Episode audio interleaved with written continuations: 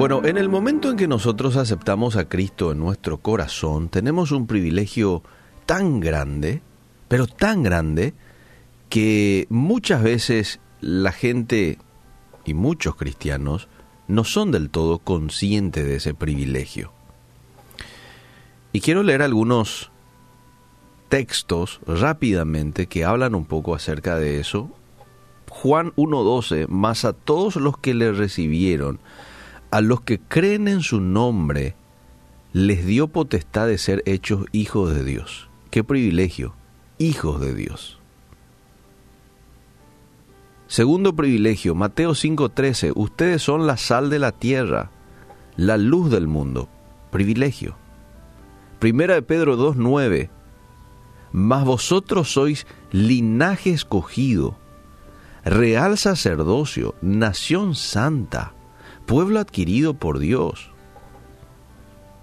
Privilegio para que anunciéis las virtudes de aquel que os llamó de las tinieblas a la luz admirable. Y sigue el texto, ustedes que antes no eran pueblo, pero que ahora son un pueblo de Dios. Bueno, ahí ya entra la responsabilidad. Y eso era un poco lo que quería hoy tocar. Todo privilegio viene acompañado de responsabilidad. Y vos sabés que esto se da en todos los ámbitos.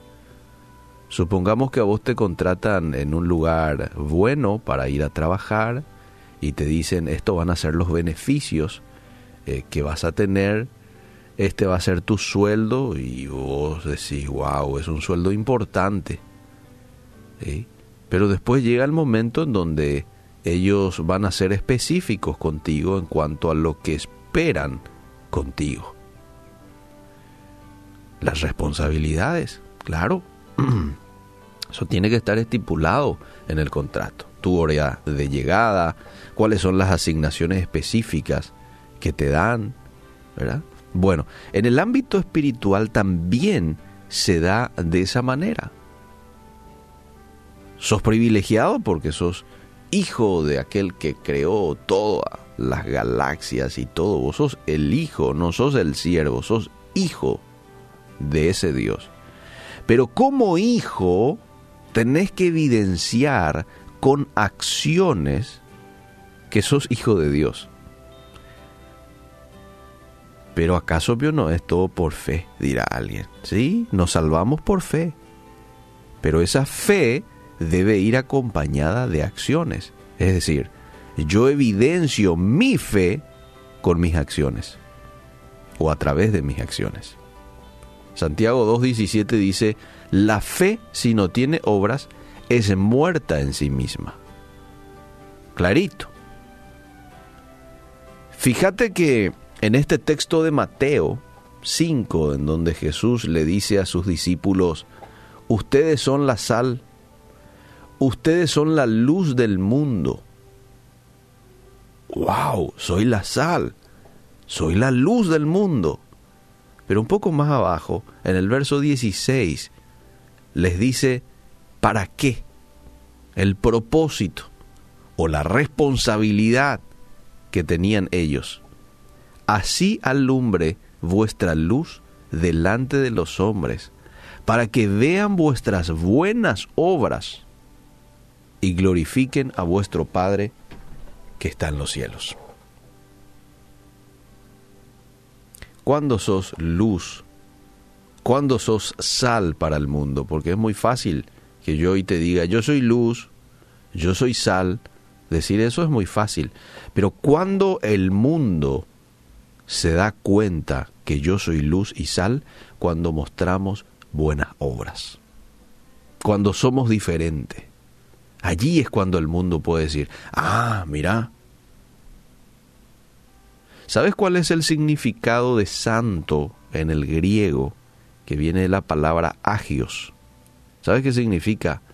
Diferente, apartado para Dios.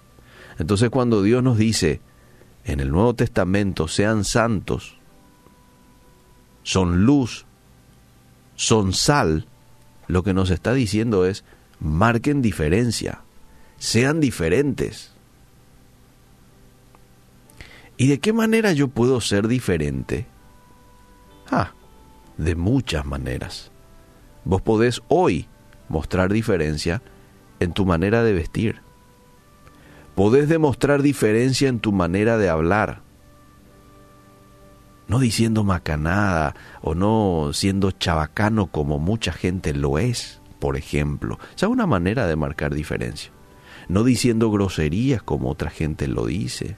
No hablando mal de tu prójimo como a otra gente lo sale, le sale pero demasiado bien, ¿verdad? Podés marcar la diferencia en tu mirar, en tu bromear, en tu comportarte. Hoy podés marcar la diferencia. Hoy podés marcar la diferencia no aparentando algo que no sos. Hoy hay mucho esto. Mucha gente que trabaja con la apariencia para mostrar algo pero que en realidad no lo es y después va a la casa y es algo totalmente distinto. O en la iglesia es una cosa y después en el trabajo es totalmente otra cosa. No, no aparentemos que somos diferentes. Seamos la misma persona siempre y con todos.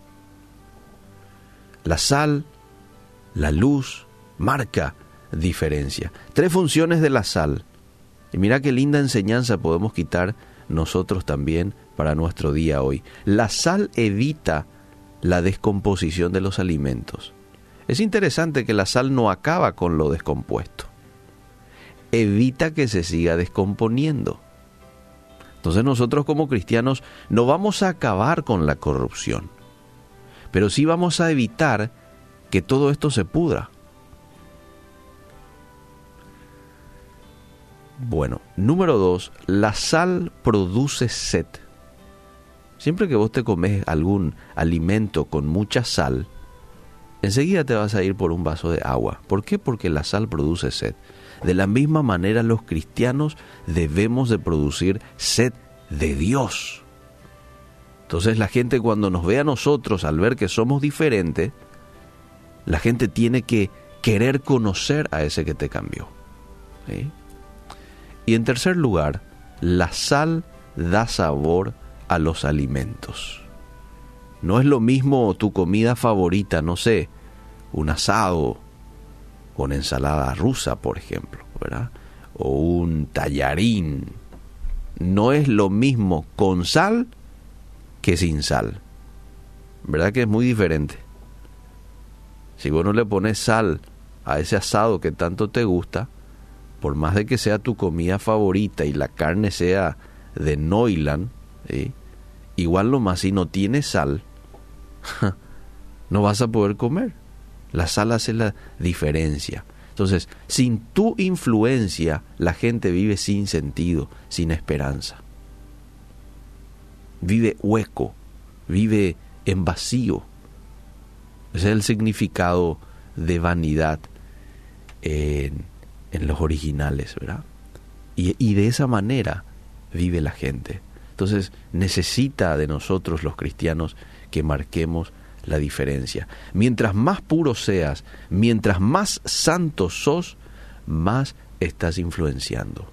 A medida que yo me comprometo con Dios, a medida que yo consolido mi relación con Él y camino en obediencia y vivo en santidad, mayor y mejor es mi influencia. No te olvides, vos sos de influencia. Esa es tu responsabilidad en un mundo que tanto necesita de Dios. Tanto necesita de Dios. Hay muchas cosas que quizás no lo sepamos, pero hay mucha gente sufriendo, amable oyente. Hay mucha gente desesperanzada que vive la vida sin sentido y eso le hace sentir mal.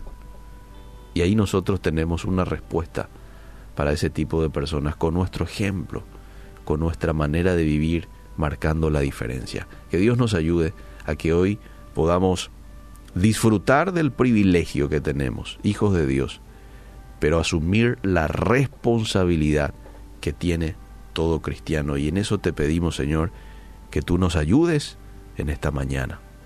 Gracias por la, el privilegio. Ahora te pedimos que nos ayudes con la responsabilidad. Que hoy podamos marcar la diferencia, Señor la diferencia con nuestras palabras, acciones, con nuestra vestimenta, con todo, Señor. que la gente se pueda dar cuenta que somos hijos tuyos y que quiera conocerte más al vernos a nosotros actuar. En el nombre de Jesús. Amén y amén.